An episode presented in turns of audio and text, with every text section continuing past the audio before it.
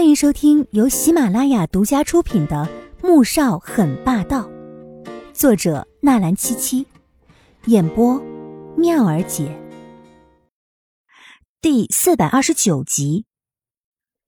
如果要是一直找不到自己，过几年，他是不是真的会娶这位杜小姐为妻呢？以前他离开她的时候，也曾想过，有朝一日穆萧寒也许会忘记他，再娶别的女人。那时他只希望她可以好好的活着就够了，可现在，许是他的毒已经解了，以至于心也变了，变得自私了。不希望他会再爱上除了自己以外的任何女人。而此时，坐在对面窗口的杜若似乎是察觉到了有人在看着自己，而这个点儿，除了对面那桌情侣，便没有别的客人，所以，目光应该就是来自那里。他淡淡的看了过去，在看到黄天武的那一刻，神色突然一变。是他。前几天罗雅特意跑过来告诉他，说有个女人缠上了穆萧寒，而那个女人正是当初在锦园不小心将玉佩遗落的那个人。他当时就很不高兴。罗雅这是想借着自己的手去收拾那个女人吗？同时，心中压抑的危机感再次涌了上来。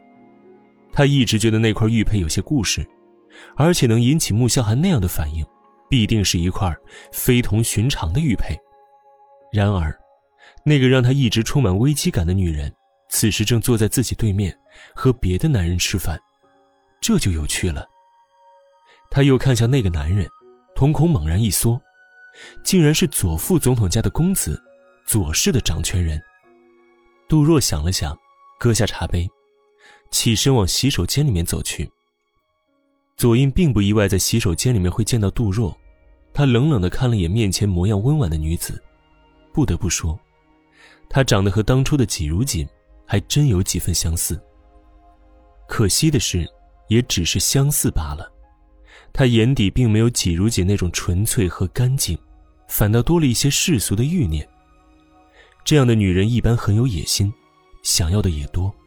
就像当初的林千陌似的，左先生，看到我，你好像一点也不惊讶。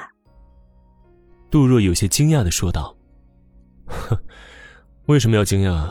你起身离开，不就是在这里等我吗？”刚才他看到杜若投来一个眼神，随后便放下茶杯起身离去，他就知道，这女人有什么目的。看来左先生很了解女人。杜若露出了一个自以为妩媚的笑容。我当然了解，你这样的女人我见得多了，想要什么，全都写在脸上。左印却是笑得有些冷，嘲讽着说道。杜若脸色倏然一变，有几分难看。每个人都有自己的追求，左先生，又何必戴着有色眼镜看人呢？再说了，你就确定？和你一起吃饭的那个女士，就没有什么想要的吗？他并不觉得自己追求想要的有什么错，而左印的话，却好像是在嘲讽他肖想不该想的似的，这令他觉得自己被羞辱了。哼，他，左印只是挑挑眉，嘴角的笑意有些自嘲，他倒盼着黄天武可以有些企图，只是可惜啊。杜若轻轻一笑。随即正色的说道：“ 和左先生一起来的那位小姐，可是与穆萧寒有什么关系？”左英目光一凛，果然杜若认识黄天武，就知道些什么。你这话什么意思？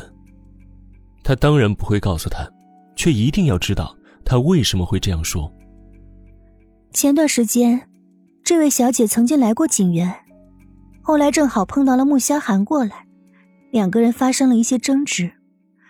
离开的时候，这位小姐将玉佩不小心掉在这儿了，正好被穆萧寒捡到。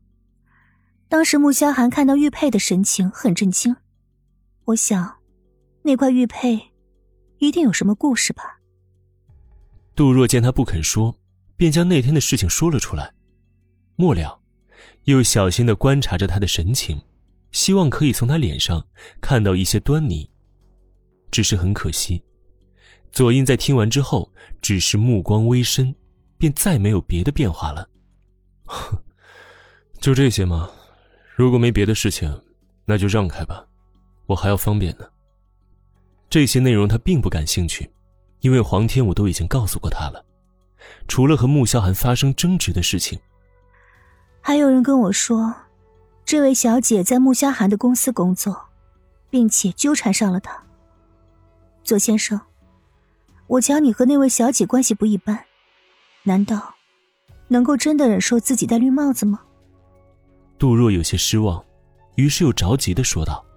这话显然触碰到了左印的逆鳞，眼底闪过了一抹阴鸷，嘴角泛起寒冷的笑意，抬手间，便掐上了杜若的脖子，将她压在墙上，咬着牙，语气森森的说道：“这话也是你有资格能说的，记住，那个女人是我的未婚妻，谁也别想染指，就算是穆萧寒也休想。”左家在上层圈子里面行事一向强势，杜若是素来就知道的，所以当左印掐住他脖子时，恐惧令他不由浑身打颤。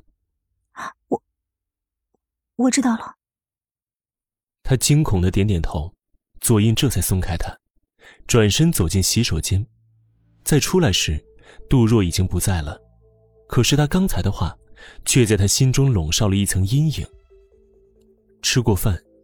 左英见他没有再为下午的事情和自己生气，他也没再提让他离开墓室的事情，而是打算早点和皇家那边商量，将婚事尽快办了，以免迟则生变。本集播讲完毕，感谢您的收听，记得点赞订阅哦。